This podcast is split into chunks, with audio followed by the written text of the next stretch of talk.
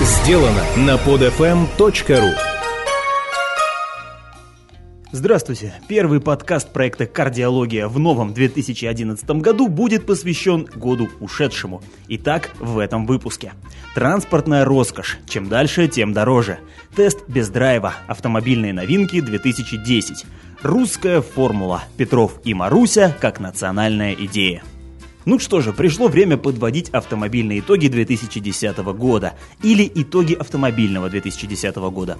О самих автомобилях, чем они стали и насколько это самое что отличается от прошлогоднего, поговорим в следующей рубрике. А начать, хочу этого или нет, все равно придется с того, что влияет на жизнь каждого человека, осмелившегося не только получить водительское удостоверение, но и приобрести средства повышенной опасности, каковым автомобиль, безусловно, является.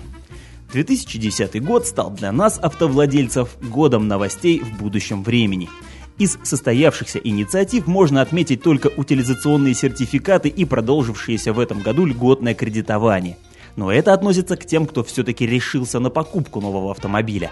А теперь о том, что может заставить об этой покупке пожалеть. Попробую обойтись без комментариев, выводы делайте сами. Объявленное движение в Европу в смысле правил дорожного движения не закончилось, строго говоря, ничем. Приоритеты на круговых развязках остались такими же, какими и были. Такими они и останутся, вплоть до установки новых знаков.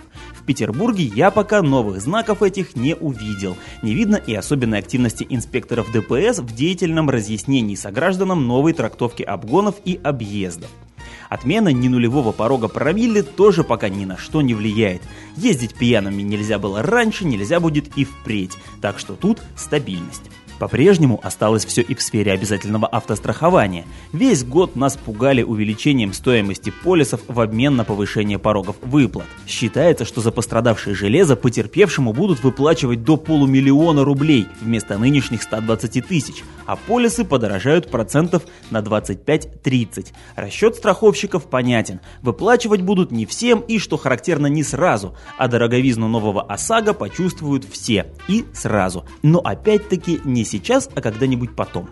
Как-то плавно переполз в 2011 год и вопрос о транспортном налоге. Попытка увеличить его быстро и сразу стоила место одному из губернаторов. А потом базовую ставку налога и вовсе понизили в два раза. Но о снижении действительных, работающих в каждом регионе ставок пока ничего не слышно. А вот о том, что к этим ставкам добавится еще и повышенный акциз на топливо, слышно и видно уже сейчас. Единственное, чем можно утешиться, так это тем, что дополнительные бензиновые деньги отправят прямиком в образуемые региональные дорожные фонды, где они, надо думать, принесут немало пользы. Кстати, о дорогах. В 2010-м стало как никогда ранее очевидно, что новые магистрали будут платными. На введенных в эксплуатацию кусках петербургского западного скоростного диаметра уже поставили знаки, оповещающие о взимании платы за проезд. Ни платы, ни шлагбаумов пока нет, но можно быть стопроцентно уверенным, что знаки ставили не просто так. Платить придется и за парковку. Вообще, наказание рублем за само намерение выехать на автомобиле на дорогу пока рассматривается как единственное средство быстрого разрешения транспортных потоков. Нужно сделать поездки на автомобиле менее доступными, чем проезд в городском транспорте. И в общем, можно было бы это приветствовать, если бы был результат. Очевидно, результаты – это тоже новость будущего времени. Каждый год производители выпускают около сотни абсолютно новых или слегка обновленных серийных автомобилей.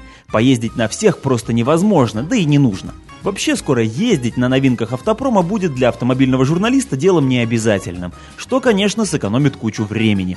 Время мы потратим на изобретение эпитетов, которыми будем расцвечивать повествование об абсолютно одинаковых с технической точки зрения машинах. Особенно здорово будет нам, радийщикам и подкастерам, поскольку основное поле битвы за потребителя сместилось в область дизайна, а о нем рассказывать ничего не показывая как-то глупо, то мы сосредоточим усилия на выяснении глубины перчаточного ящика, особенности конструкции механизма трансформации салона и на том, есть ли в этой новой машинке куда пристроить iPod.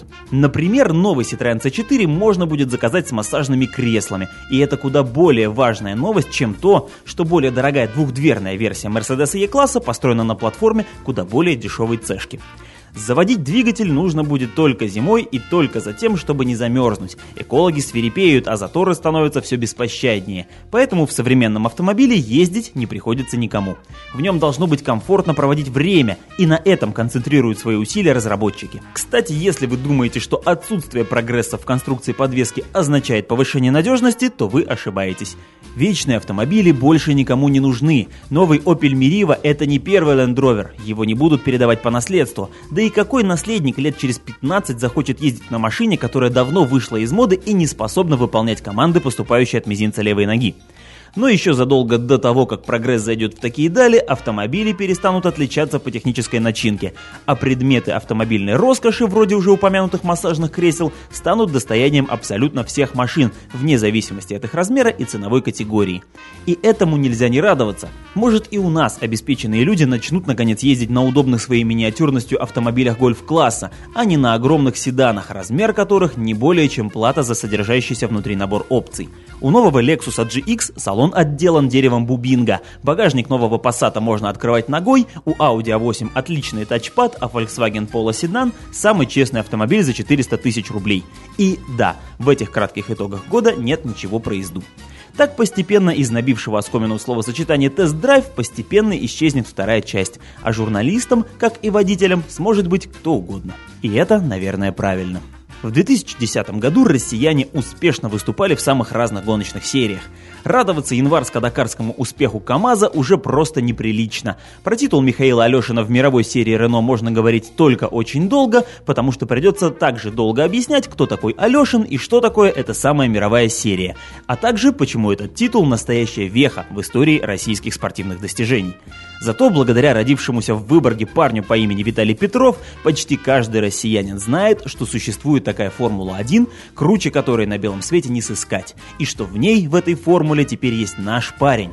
Выступает он пока без блеска, ну так оно и понятно, первый же год. Вот потом он всем покажет. Радостных новостей тут сразу целый пучок. Во-первых, как вы уже слышали, показывать Виталику придется еще как минимум год, а то и два. Все зависит от его персональных успехов и от воли российских спонсоров, которые, судя по всему, по-прежнему должны будут пополнять бюджет, сменивший вывеску и окраску команды Lotus Renault Grand Prix. Но еще важнее то, что Формулой-1, да и вообще автоспортом, начинает понемногу заболевать вся страна. Открылись целых четыре новых трассы разного уровня и степени готовности. Огромные толпы людей приехали в Смоленскую область смотреть на этап Европейского чемпионата по гонкам на грузовиках, в котором, кстати, выступает наш Александр Львов. Российские дрифтеры множатся и числом, и умением, и начинают экспансию в цивилизованную Европу. Да что там, сам премьер опробовал несколько гоночных болидов. Среди них, несмотря на первые сообщения, не было никакой Формулы-1, но и без того получилось весьма эффектно. Наконец, подписан предварительный контракт на проведение в 2014 году Гран-при России. Потом, конечно, стали говорить, что, мол, многовато для одного Сочи в один год и Олимпиады и Формула-1. Так что еще возможен перенос сроков, но отмена, возможно, едва ли.